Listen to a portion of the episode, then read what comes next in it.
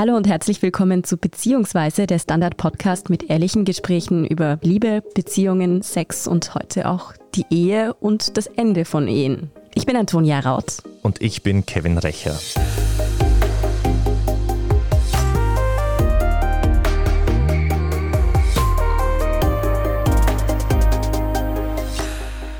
Keine Trennung im Leben ist einfach.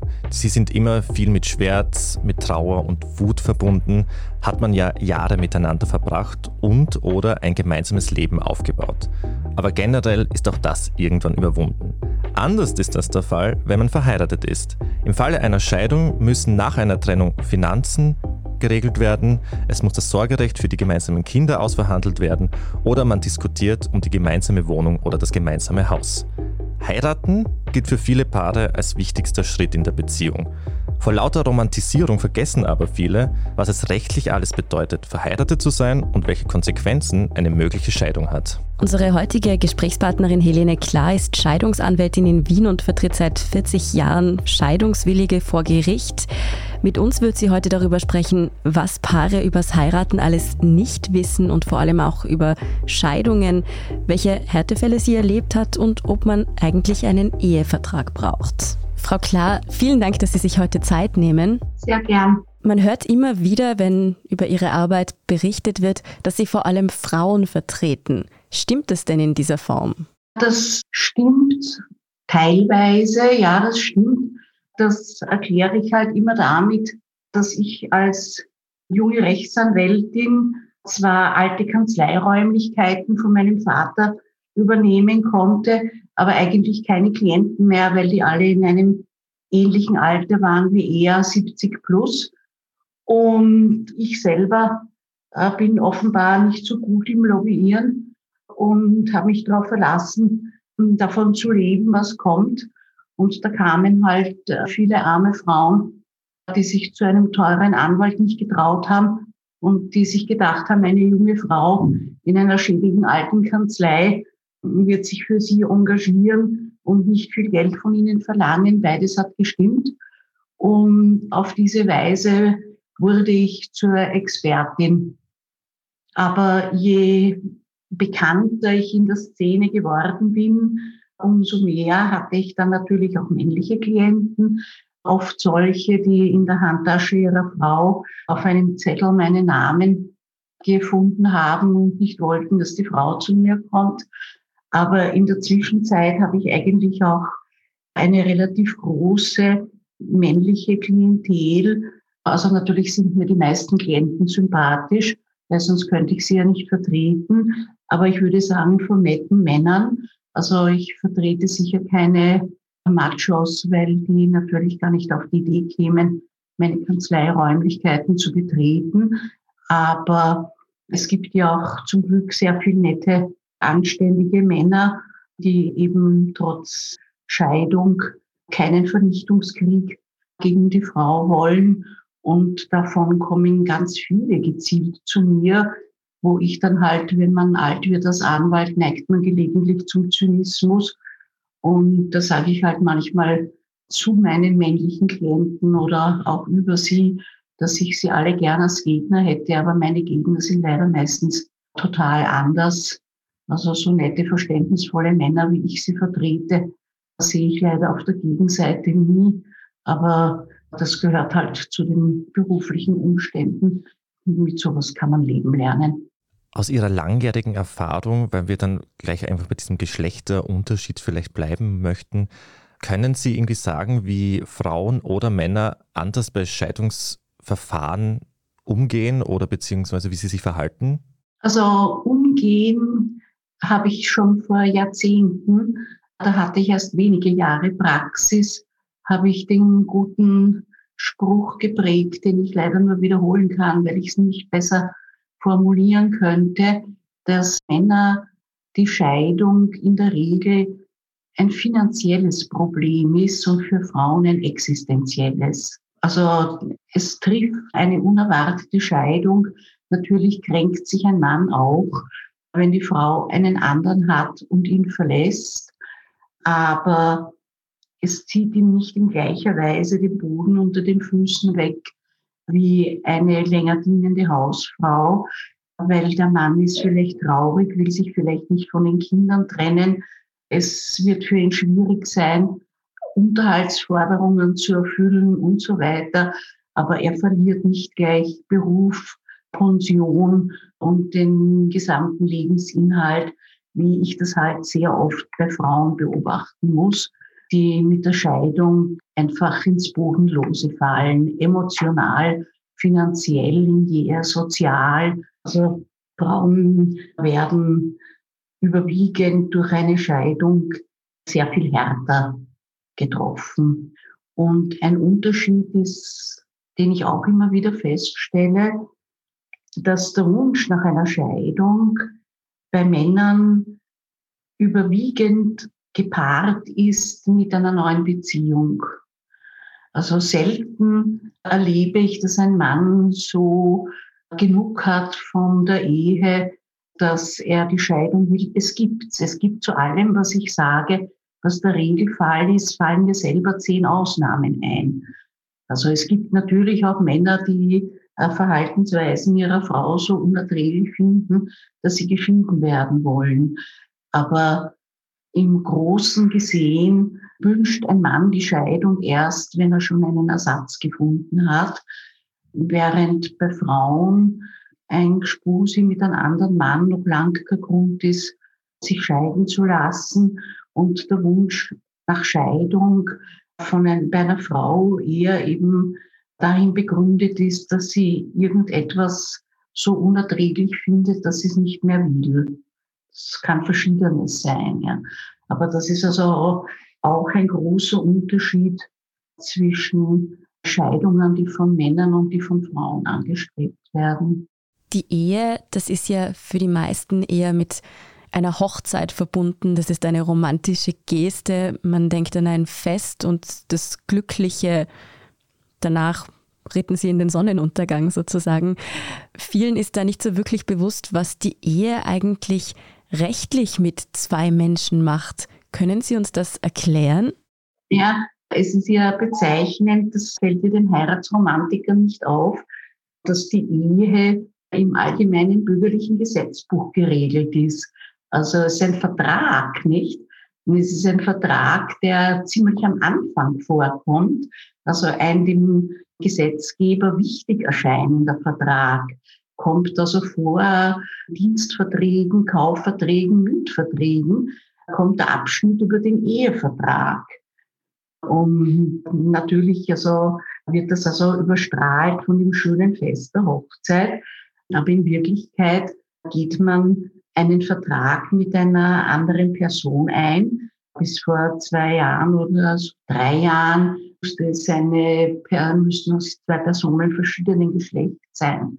Die Wortfolge verschiedenen Geschlechts ist jetzt aus dem Gesetz entfernt worden. Also es können auch zwei Personen gleichen Geschlechts mittlerweile heiraten, aber die schließen eben einen Vertrag, der sie verpflichtet zur umfassenden Lebensgemeinschaft und zum Beistand.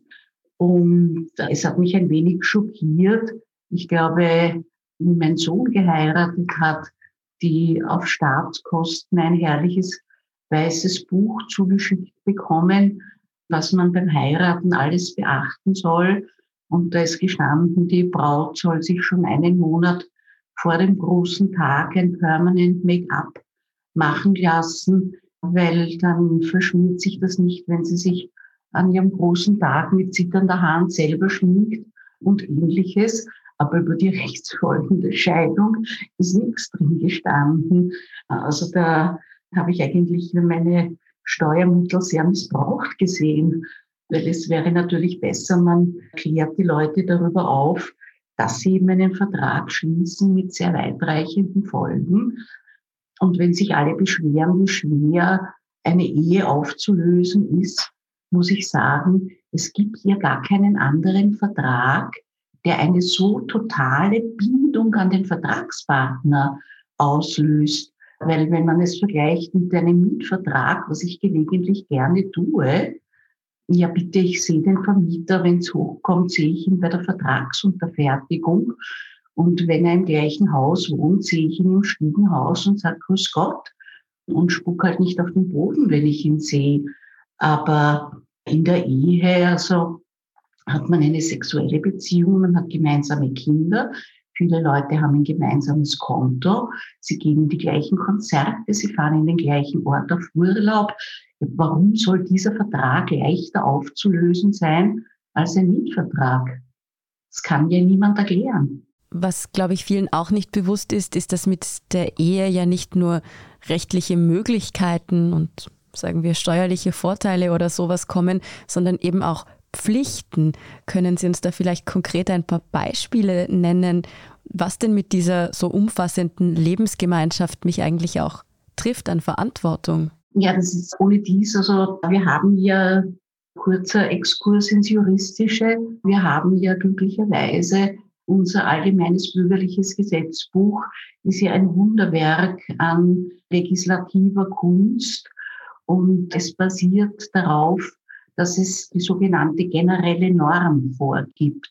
Das heißt, die Bestimmungen des ABGB sind nicht kasuistisch fallbezogen, sondern sie regeln Dinge allgemein. Daher steht also nicht im Gesetz, wer verheiratet ist, muss erstens bis 79 und in Wirklichkeit übersieht man dann dabei 80, sondern es spricht eben von der umfassenden Lebensgemeinschaft. Es wird aber auch im Gesetz ein bisschen aufgefächert und die Pflichten der Ehegatten werden näher umschrieben, aber insbesondere, insbesondere wenn in einem Gesetz steht, heißt immer, es ist auch anderes mit gemeint, aber insbesondere verpflichtet die Ehe zum gemeinsamen Wohnen, zur Treue, zum Beistand und zur anständigen Begegnung. Also das sind die wesentlichsten Pflichten, die sich aus dem Ehevertrag ergeben, ist auch relativ generell gehalten, aber die Beistandspflicht ist natürlich besonders umfassend. Und da gehört zum Beispiel auch die Pflicht des Besserverdienenden dazu, den Schlechterverdienenden zu alimentieren, also Ehegattenunterhalt zu zahlen oder einen größeren Anteil an den gemeinsamen Ausgaben, solange man zusammenlebt.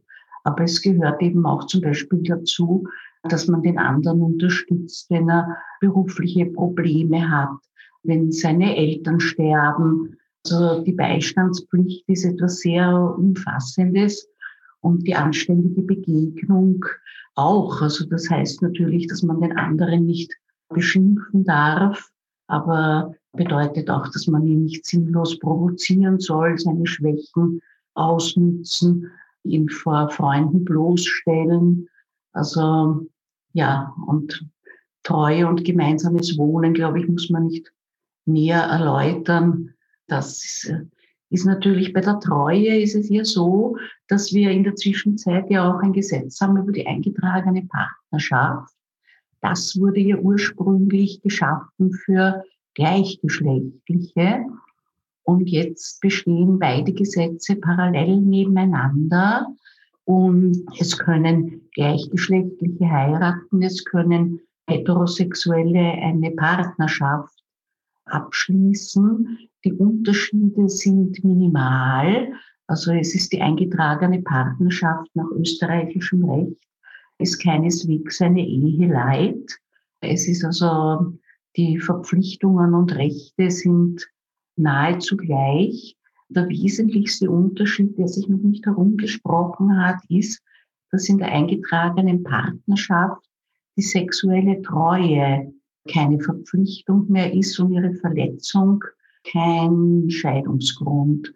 Also das ist eigentlich ein großer Schritt in Richtung Modernisierung, wobei ich allerdings sagen muss, es ist sehr fraglich, wie weit ein Bedürfnis danach ist, weil ich stelle immer fest, ich bin jetzt über 70 und wie ich immer ironisch sage, ich als Alt-68erin sehe also die Verletzung der ehelichen Treue nicht als gar so tiefgreifend an.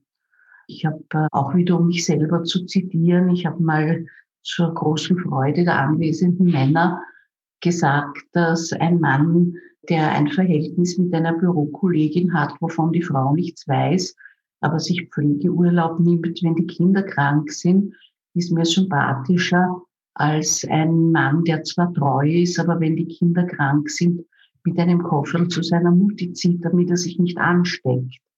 Nicht? Das hat also da vor einem größeren Auditorium hatte ich das Szenenapplaus der anwesenden Männer. Ich weiß nicht, ob die nur Teil 1, das Gespuse mit der Kollegin, für sich in Anspruch nehmen wollten und wie weit sie auch Pflegefreistellung in Anspruch genommen haben, aber sie haben zumindest so getan. Aber bei meinen Klienten und Klientinnen, die sind total schockiert, größtenteils. Gibt auch wieder Ausnahmen, nicht?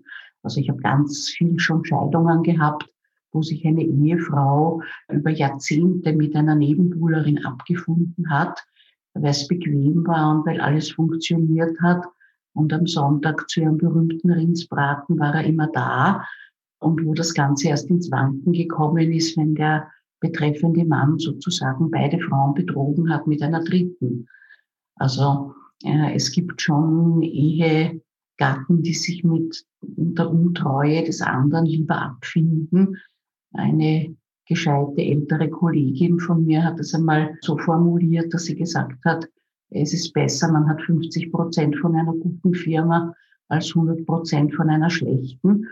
Also das gibt's natürlich auch, aber auch wieder in der großen Zahl nehmen Ehegatten die Verletzung der sexuellen Treue immer wahnsinnig dramatisch und einschneidend. Und da kann der Mann eben sich nicht um die Kinder kümmern, die Frau beschimpfen, ihre Veilchen vertikutieren oder sonst irgendetwas ihr zu Fleiß machen. Geht alles, aber sobald er eine andere Beziehung hat, eilt sie zum Anwalt. Also, und bei den Männern genauso. Gibt gibt's auch Unterschiede. Ich habe also, wie ich eben sage, meine männlichen Klienten sind eher Softies. Habe in der letzten Zeit ein paar gehabt, die gefunden haben, es ist ihnen lieber, die Frau bleibt, hat einen Freund und sie müssen nicht das Haus teilen und sie kümmern sich weiterhin beide um die Kinder, als sie atomisieren das durch eine Scheidungsklage. Das sind immer Entscheidungen, die ich sehr respektiere. Das muss jeder für sich entscheiden. Aber wie gesagt, also die eheliche Treue, obwohl es da jetzt eben diese Ausweichmöglichkeit gäbe auf eine äh, eingetragene Partnerschaft, das ist wahrscheinlich kein Zufall, dass nicht viele Heterosexuelle davon Gebrauch machen und viele ja glauben, das ist die einzige Verpflichtung, nicht? Also, also das mit der Treue, das wissen doch noch relativ viele, obwohl sich da Frauen auch wieder einreden lassen vom Mann. Das, damit habe ich immer meine Kinder amüsiert, wenn ich gesagt habe, bei mir war heute wieder eine Frau, die gesagt hat, mein Mann hat eine Freundin, aber das ist kein Scheidungsgrund, sagt mein Mann. Darüber hat mein jüngerer Sohn, der auch Jurist geworden ist, sich mit zwölf Jahren immer schief und krumm gelacht. Und also, dem habe ich mit solchen Erzählungen viel Freude machen können. Wie sich Frauen überhaupt gerne vom Mann beraten lassen und nicht ganz sicher sind, ob meine Ratschläge richtig sind oder ob nicht doch der Mann recht hat, dass sie noch schnell einen Kredit unterschreiben soll oder so. Und ich sage, tun Sie es nicht. Und ich sage, aber mein Mann hat gesagt, das ist notwendig. Um bei den ehelichen Pflichten zu bleiben, ich nehme an, dass einige vielleicht gerne hätten, dass es eine eheliche Pflicht zum Sex gibt. Die gibt es aber nicht, oder? Oh ja, die gibt es eigentlich schon, die umfassende Lebensgemeinschaft. Dazu gehört auch das Recht und die Pflicht, eine sexuelle Beziehung zu führen. Natürlich gesundheitliche Gründe mal ausgenommen. Und natürlich hängt das auch immer von der sonstigen Gestaltung der ehelichen Lebensgemeinschaft ab, wenn also gerade ein Streit war und der Mann sich unmöglich aufgeführt hat und zur Frau blöde Kuh gesagt hat oder sich sonst schwer daneben benommen hat, und dann wird man von der Frau nicht erwarten, dass sie an dem Abend zu Sex aufgelegt ist. Aber es ist noch immer die längere grundlose Verweigerung der sexuellen Beziehung, wäre ein Scheidungsgrund. Es ist halt verdammt schwer zu beweisen. Ich habe es nicht gern, Also ich habe ganz viele Klienten, die mir das für mich glaubhaft versichern, dass sie seit drei, fünf, sieben Jahren keine sexuelle Beziehung mehr haben. Aber ich weiß genau, dass wenn man das einer Frau vorwirft, dass sie sagt, sie hätte eh wollen, aber er kann leider nicht. Und wenn man es einem Mann vorwirft, dann sagt er, er hätte eh wollen, aber sie hat ihn abgewiesen.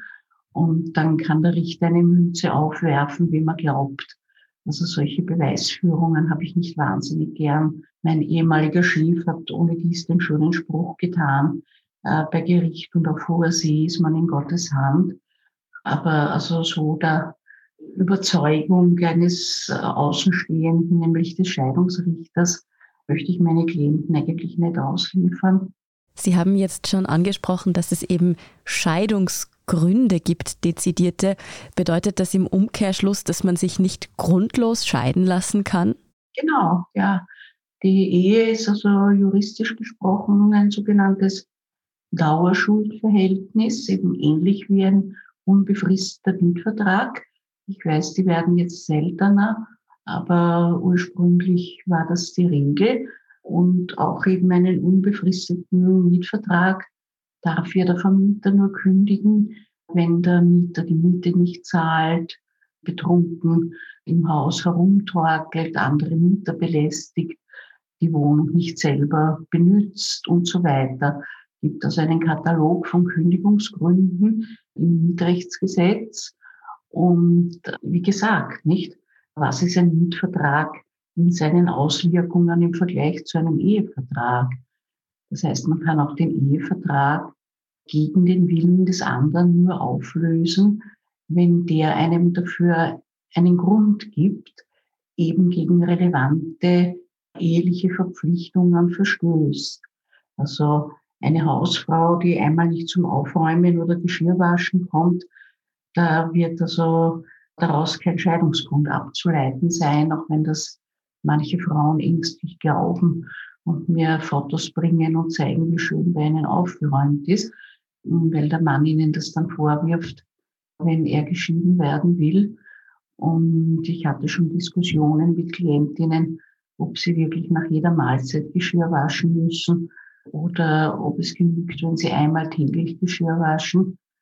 Und wenn ich dann gesagt habe, wenn Sie einen Mann stört, warum wäscht nicht er Geschirr? Weil Haushaltsführung ist eigentlich seit dem Jahr 76 eine Pflicht beider Ehegatten. Dann lachen sie, als ob ich einen guten Witz erzählt hätte. Also hat sich zu wenig herumgesprochen, nicht? Also Frauen sind immer relativ leicht einzuschüchtern. Also es ist natürlich nur das ein Scheidungsgrund, was dem anderen nach einem objektiven Maßstab es verleidet, die Ehe weiterzuführen. Wir machen jetzt eine kurze Pause. Bleiben Sie dran. Guten Tag, mein Name ist Oskar Bonner. Ich habe den Standard gegründet, weil es damals einfach keine unabhängige liberale Qualitätszeitung gab. Guten Tag, mein Name ist Anna Haber und ich lese den Standard, weil er genau das noch immer ist. Und das ist heute so wichtig wie damals. Der Standard, der Haltung gewidmet. Wieso sollte man sich überhaupt scheiden lassen? Man könnte sich ja rein theoretisch einfach trennen und getrennte Wege gehen und einfach so weiterlassen. Warum sollte ich mich dann scheiden lassen? Gute Frage, das frage ich meine Klienten auch immer, ob es nicht gelindere Mittel als die Scheidung gibt. Aber natürlich müsste man sich scheiden lassen, wenn man die Absicht hat, jemand anderen zu heiraten. Und natürlich, wenn man wirklich in der Zwischenzeit keine positiven Empfindungen mehr für den anderen Teil hat, dann möchte man da die Trennung auch offiziell machen. Und wenn man sich zum Beispiel über die Teilung von Vermögen nicht einigen kann, müsste man sich ja zunächst einmal scheiden lassen, weil eine Vermögensteilung ist ja bei uns nur möglich, wenn die Ehe geschieden ist. Also ich kann nicht sagen, ich trenne mich und du kriegst das Haus und ich bleibe in der Wohnung oder umgekehrt. Man kann schon, wenn Leute sich über etwas einig sind, braucht man kein Gesetz, keinen Richter, gar nichts. Nicht? Das Gesetz ist sozusagen immer die Kollisionsnorm, das, was gilt, wenn Leute sich eben nicht einigen. Und da wäre es zum Beispiel notwendig, sich scheiden zu lassen, damit überhaupt eine Vermögensteilung in Gang kommt. Unterhalt kann man auch aufrechter Ehe auch gerichtlich geltend machen. Dazu müsste man sich nicht scheiden lassen. Überrascht auch immer wieder viele, wenn ich sage, sie können ja ihren Unterhaltsanspruch einklagen, dazu brauchen sie sich nicht scheiden lassen, wissen auch ganz viele nicht. Aber Vermögensteilung, über die man sich nicht einigt, geht erst nach der Scheidung. Und dann gibt es also auch Leute, die aufeinander so böse sind, dass sie dem anderen zum Beispiel nicht gönnen würden, dass er nach ihnen erbt. Auch die müssen sich scheiden lassen, weil das Ehegattenerbrecht geht erst durch die Scheidung unter. Bis dahin hat der andere zumindest einen Pflichteilsanspruch. Man könnte versuchen, ihn zu enterben, aber wenn man Enterbungsgründe hat, hat man ja auch einen Scheidungsgrund in der Regel. Das heißt, dann ist vielleicht Bescheid. Man lässt sich scheiden, aber man, ich bin sehr dafür, dass man immer im Einzelfall prüft, ob wirklich die Scheidung die beste und einzige Möglichkeit ist. Ich sage immer, man nimmt keinen Blinddarm heraus, wenn ein Kamillendunstwickel auch noch hilft. Die die Scheidung hat doch auch wiederum sehr weitreichende Folgen, erbrechtlich, pensionsrechtlich. Wenn man es vermeiden kann, man muss es nicht. Aber es gibt sicher viele Fälle, wo es dem Wunsch der Leute eben entspricht, dass sie, also auch die Psychologen, nicht immer ganz zurecht raten, den Leuten sich scheiden zu lassen, in Wirklichkeit geht es natürlich nicht um den Akt der Scheidung selbst, sondern um die Regelung, die man dabei trifft. Wenn sich jemand schnell, schnell scheiden lässt und dann auf Ansprüche verzichtet und was ihm nachher leid tut, macht ihn die Scheidung nicht glücklicher. Also auf die Beine kommt man nach, Sie haben es ja am Anfang gesagt, es ist immer schwierig, eine Trennung und es ist gelogen, so zu tun, als ob das ein Klacks wäre. Aber auf die Beine kommt man nachher sehr oft gut wieder, aber nur dann, wenn man auch nachher ein halbwegs angenehmes Leben führen kann. Sie haben bereits angesprochen, dass Scheidungen ja meist dann wirklich unangenehm werden, auf einer anderen Ebene nochmal, wenn sich die Menschen eben nicht einig sind, sich nicht einigen können.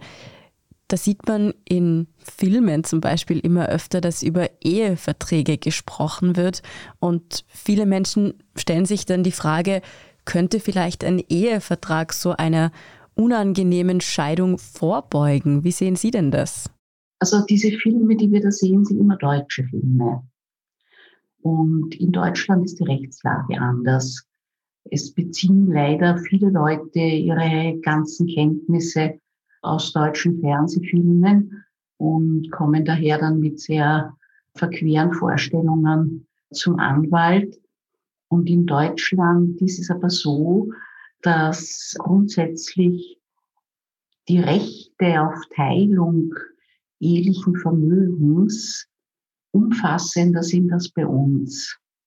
In Österreich, wir haben ja die Familienrechtsreform ein paar Jahre nach den Deutschen gemacht. Und da hat man sich schon bemüht, das nicht unbedingt zu kopieren. Es ist auch die einvernehmliche Scheidung in Österreich wesentlich leichter durchzuführen als in Deutschland. Und in Deutschland haben sie ein sehr gut gemeintes, umfassendes Regelwerk geschaffen, was alles geteilt wird nach einer Scheidung. Und da habe ich festgestellt, also, dass da Dinge auch zu teilen wären, die in Österreich ein ausgenommen sind, wie zum Beispiel betriebliches Vermögen oder Dinge, die jemand geerbt hat oder die ihm geschenkt wurden.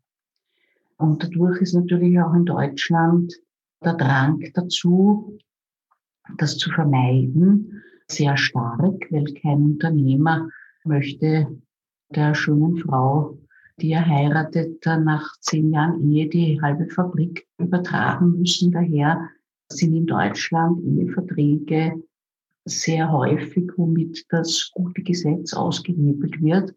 weil eigentlich kein vermögender Mensch eine Ehe eingeht ohne Ehevertrag. In Österreich sind ja diese Sachen, also in Österreich beschränken sich ja die Ansprüche auf Teilung auf die Dinge des Privatvermögens, die während der Ehe erworben werden.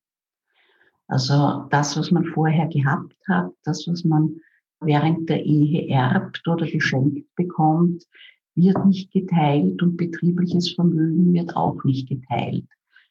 Das halte ich zum Beispiel in dieser Breite für einen Mangel unserer Rechtsordnung, weil ja bei kleineren Unternehmungen es ja vollkommen üblich ist, dass dort beide arbeiten. Also das wäre eigentlich bei uns eine Schwäche des Gesetzes, dass das betriebliche Vermögen zur Gänze außen vor bleibt. Auch wenn die Frau dort arbeitet, gibt es kleine Schnörkel, wie sie doch ein bisschen Abgeltung dafür bekommt. Ist aber nicht sehr befriedigend. Aber dadurch ist in Österreich die Notwendigkeit, einen Ehevertrag zu schließen, wesentlich geringer und auch das Bedürfnis. Und Eheverträge, die vorweg gemacht werden, kommen natürlich vor, aber wiederum bei den ganz Reichen, die auch nicht wollen, dass äh, die irgendwann einmal Geschiedene in der schönen Döblinger Villa auch nur noch fünf Jahre wohnt. Ja, an und für sich sieht zum Beispiel ja das Gesetz auch vor, dass die Regelung, dass die, das, was eingebracht wurde in die Ehe, nicht zu teilen ist. Das gilt ja zum Beispiel auch für die Ehewohnung. Also das heißt, wenn jemand einzieht in die Wohnung oder das Haus des anderen, hat er darauf keinen Anspruch bei einer Scheidung und kann allenfalls erwirken, dass er, solange die Kinder klein sind, noch ein paar Jahre dort wohnen darf. Und wer nicht einmal das will, der schließt einen Ehevertrag. Also Eheverträge werden in der Regel im Kreise der sehr Vermögenden abgeschlossen. Und natürlich weiß man ja nicht, wir haben, ich habe es glaube ich am Anfang gesagt, dass die Hochzeit kein Endpunkt ist, sondern ein Anfang. Es ist der Beginn eines gemeinsamen Lebens und kein Mensch weiß, wie sich dieses gemeinsame Leben entwickelt. Nicht der erfolgreiche Chirurg, der eine Frau ohne Vermögen und besondere berufliche Qualifikation heiratet, kann sich äh, beim Skifahren die Hand brechen und seinen Beruf nicht mehr ausüben können. Nicht ganz einzusehen, wenn die einen Ehevertrag haben, wo steht, dass alles, was in der Ehe an Vermögen erworben wird, ihm gehört. Natürlich haben die vielleicht beim Heiraten gedacht, sie will ihren Verkäuferinnenjob aufgeben und er wird super verdienen, kann aber ganz anders kommen. Und besonders natürlich Frauen, die beim Eingehen der Ehe einen eigenen Beruf haben, rechnen ja oft nicht damit. Die Frauen verarmen ja in der Regel in der Ehe, weil jetzt auch der Fall mit dem Chirurgen und der Verkäuferin ist nicht der Regelfall, sondern der Chirurg heiratet eine Turnusärztin oder eine Krankenschwester. Also es heiraten in der Regel nicht ganz, aber in etwa gleich gut ausgebildete und gleich gut verdienende. Und das ist also besonders für die Frauen unvorstellbar, dass sie das alles durch die Ehe verlieren. Also eine der Fragen, die ich am häufigsten bekomme, ist, dass bei mir eine 40-jährige traurig sitzt und sagt, wie ich geheiratet habe, habe ich eine Wohnung gehabt, einen Job und ein Auto. Wieso steht mir das alles jetzt nicht mehr zu? Die Wohnung hat sie aufgegeben, eine Miet- oder Genossenschaftswohnung, um mit dem Mann in eine Eigentumswohnung zu ziehen. Den Job hat sie aufgegeben, um die Kinder zu betreuen. Und bei der Scheidung habe ich alle Hände voll zu tun, um mir eine Wohnmöglichkeit und die Mittel zum Leben zu verschaffen. Und dein Auto ist da nicht mehr drin. Also die Frauen verarmen ja durch die Ehe, Also, und das sagt man ihnen aber am allerwenigsten. Das heißt, gerade junge, gut ausgebildete Frauen sind am ehesten geneigt, so einen Ehevertrag zu unterschreiben und sagen, na klar, jeder spart für sich, er spart seins, ich spare meins, nur dass sie nicht mehr die Möglichkeit haben wird, was zu sparen.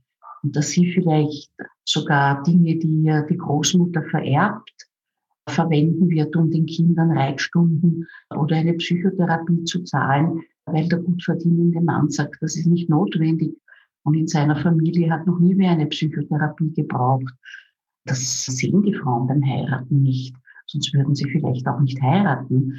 Aber auf keinen Fall würden sie einen Ehevertrag unterschreiben, wo drin steht, dass Ersparnisse am Ende der Ehe nicht geteilt werden. Und das steht aber in den vorher gefassten Eheverträgen, soweit es welche gibt, meistens drin. Also ich rate allen Leuten, die in jungen Jahren heiraten, sehr dringend von einem Ehevertrag ab. Ein Ehevertrag macht dann Sinn, wenn zwei ältere Herrschaften, die schon ihr Vermögen erworben haben, die schon erwachsene Kinder haben und der eine ist verwitwet, der andere geschieden oder sonst was und die wollen jetzt noch ein paar schöne Jahre miteinander verbringen und heiraten, da macht es einen Sinn zu sagen, wenn ich sterbe, gehört alles meinen Kindern und du verzichtest. Und wenn du stirbst, darf ich zwar noch drei Jahre in der Wohnung wohnen, aber dann ziehe ich aus und sie gehört deinen Kindern. Also bei Zweitehen jenseits der 50 kann ich noch in Eheverträgen einen Sinn erkennen. Aber bei Erstehen von jungen Leuten, das ist so, wie wenn man in eine Kristallkugel schauen will. Nicht, man hat keine Ahnung, wie das Leben verläuft.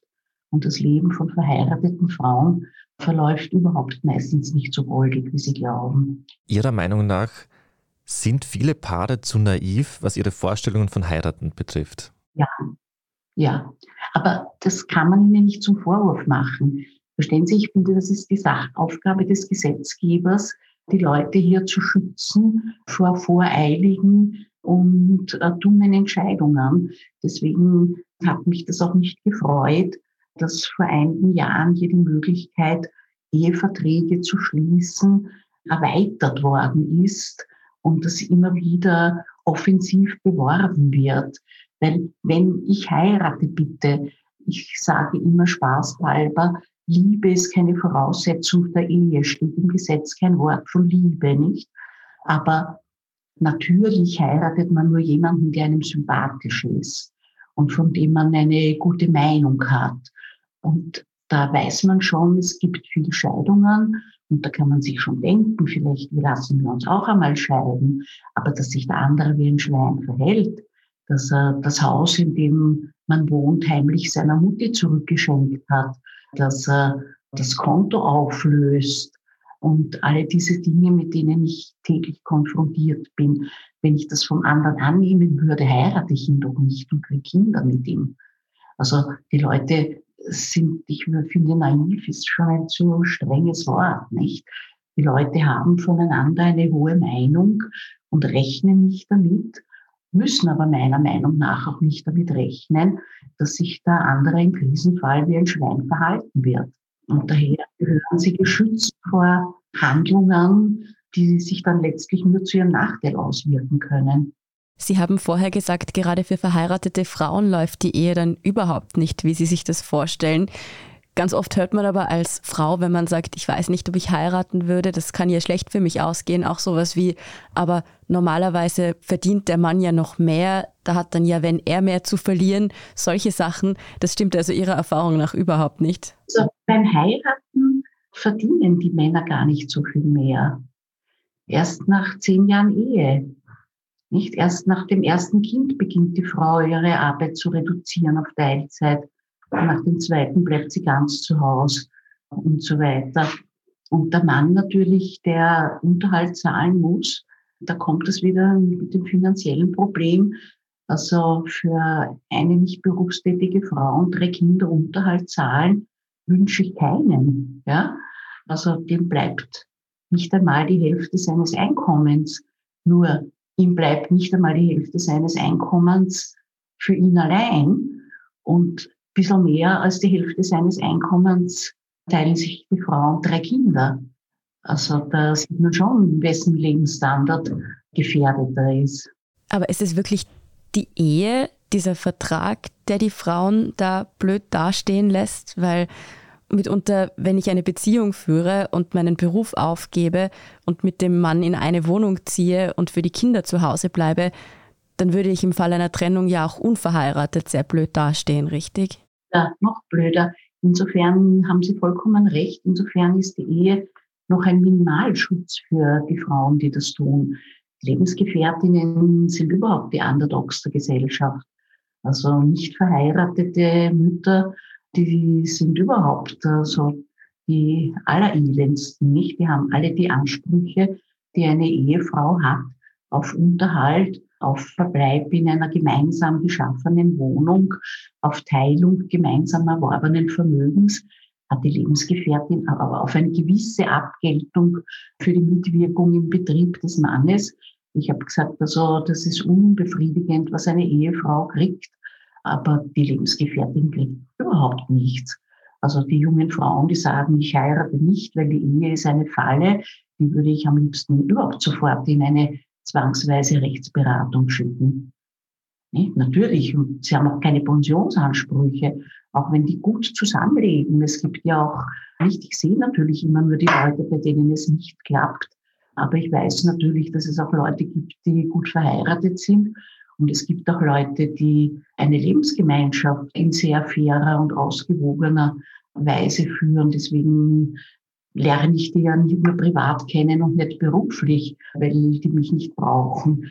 Aber sogar dort, wo eine Lebensgemeinschaft harmonisch ist, partnerschaftlich und ich weiß nicht was alles, wenn einer von den beiden stirbt, kriegen zwar die Kinder eine Halbwaisenpension, aber der andere Partner kriegt nichts. Und das ist bei jüngeren Leuten, wenn der Einverdiener wegfällt, so eine erhebliche Einbuße.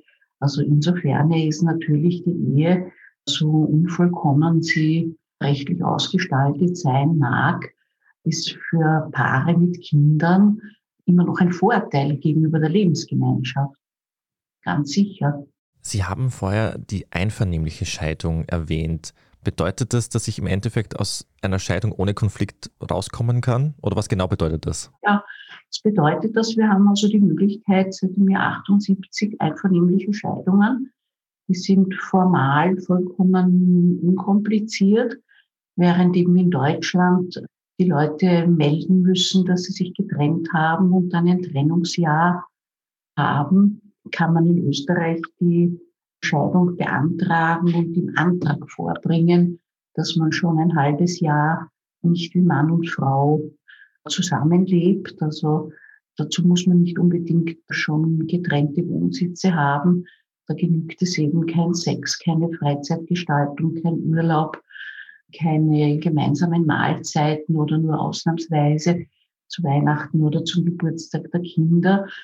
Und wenn man das übereinstimmend vorbringt, wird also nicht geprüft, wenn man das übereinstimmend vorbringt und beide erklären, die Ehe ist zurücktritt, sie wollen sie nicht fortsetzen und sie möchten geschieden werden, dann wird die Ehe mit einem Beschluss geschieden, wo auch nichts drinsteht über wen das Verschulden trifft oder so. Aber, großes Aber, aber sehr gerechtfertigt, es muss eine vollständige Einigung über die Scheidungsfolgen bestehen.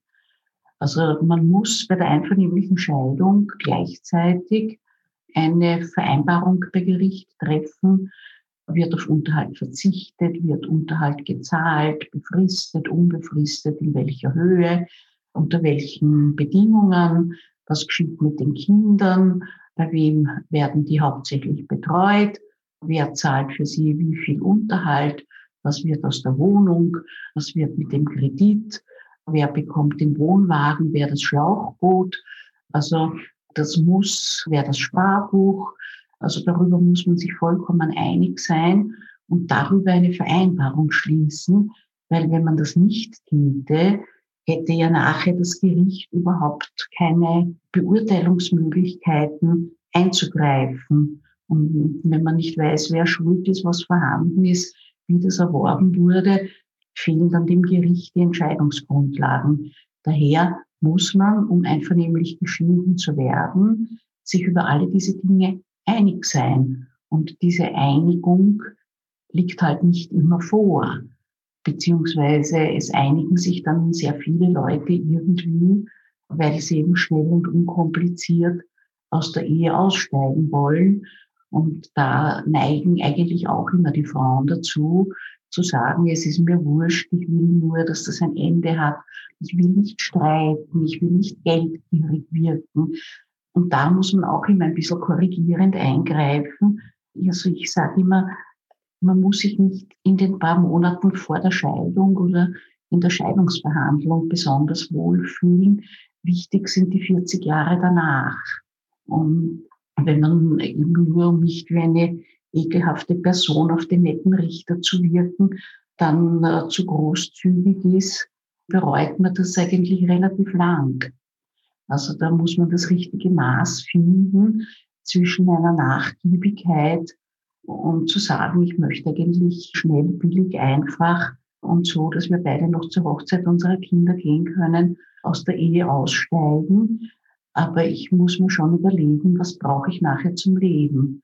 Da haben die Leute auch unterschiedliche Prioritäten, nicht, was ihnen wichtiger ist. Bei Scheidungen spricht man ja oft so von Schlammschlacht oder von Rosenkrieg. Ja. So aus Ihrer Erfahrung heraus, wann werden Scheidungen so richtig schier, beziehungsweise was für Härtefälle haben Sie eigentlich erlebt? Ja, also es ist so, es kommen immer die Leute nicht nur zu mir, ich habe mich mit einer Kollegin darüber ausgetauscht, die sieht das genauso es kommen immer die Leute zu uns und sagen, ich will keinen Rosenkrieg. Und gleichzeitig sagen sie, ich möchte meinem Mann oder meiner Frau nichts wegnehmen. Ich, ich will nur, was mir zusteht. Gut, mehr als einem zusteht, kann man aber leider in einem Rechtsstaat eh nicht kriegen.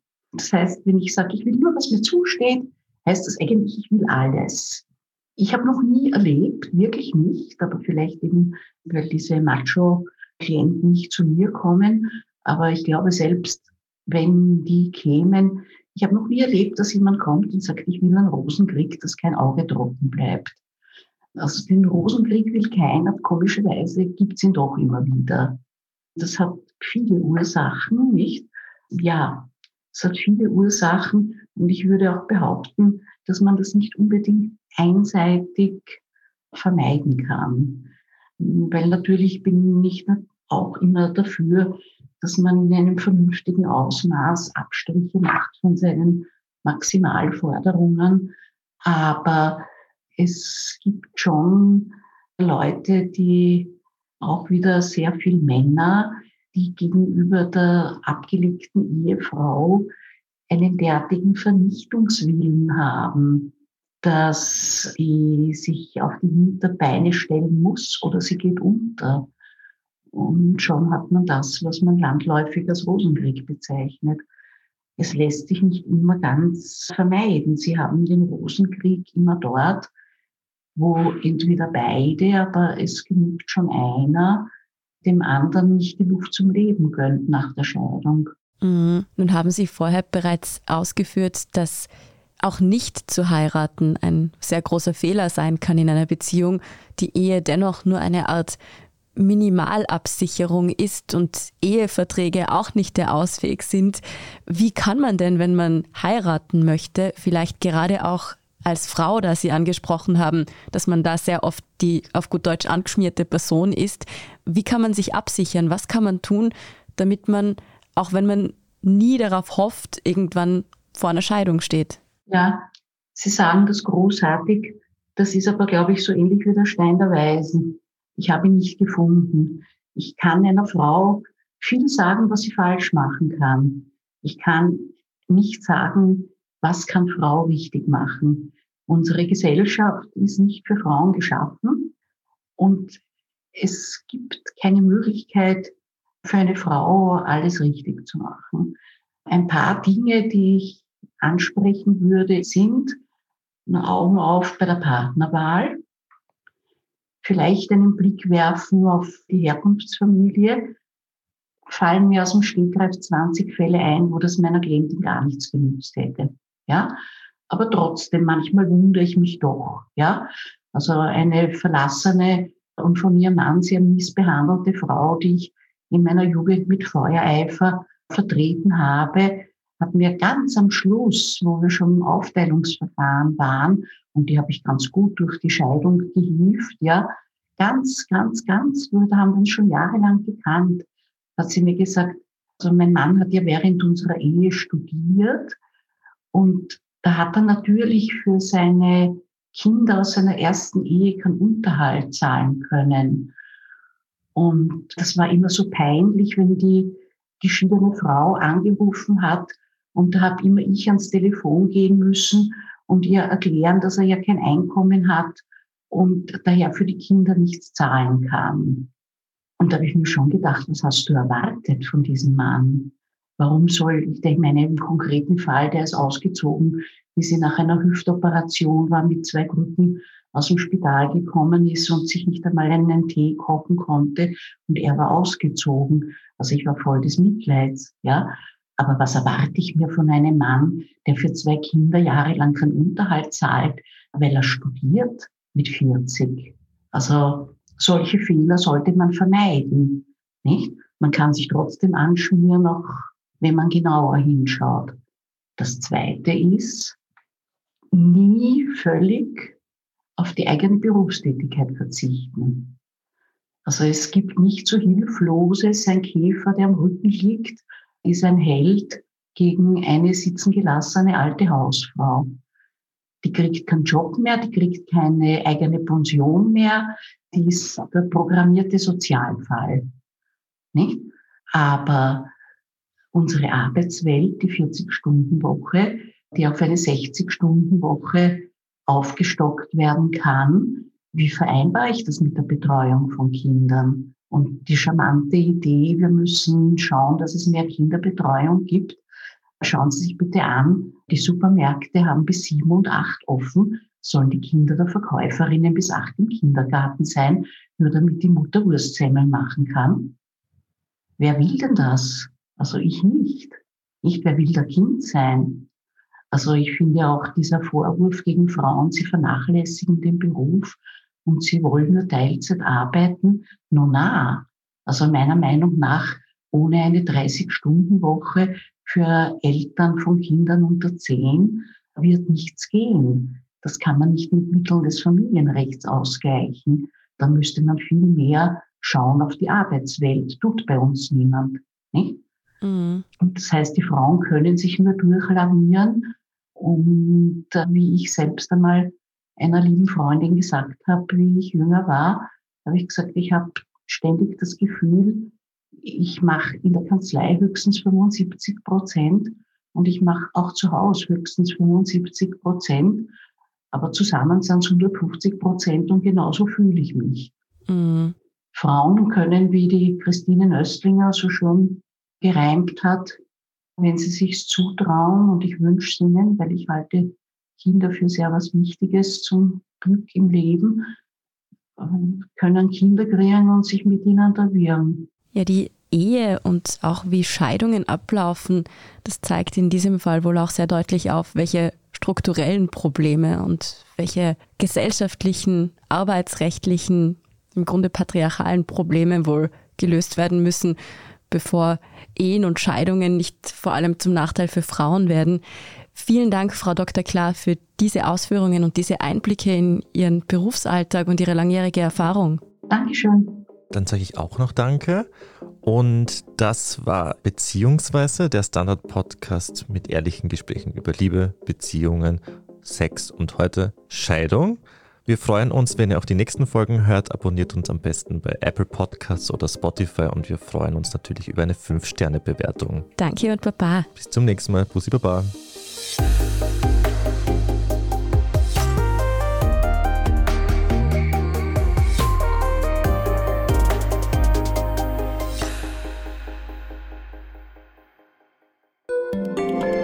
Tag, mein Name ist Oskar Bronner. Ich habe damals den Standard gegründet, damit man sich auf Basis unabhängiger Berichterstattung die eigene Meinung bilden kann. Guten Tag, mein Name ist Pony73 und ich poste beim Standard, weil ich genau das dort machen und meine Meinung auch sagen kann.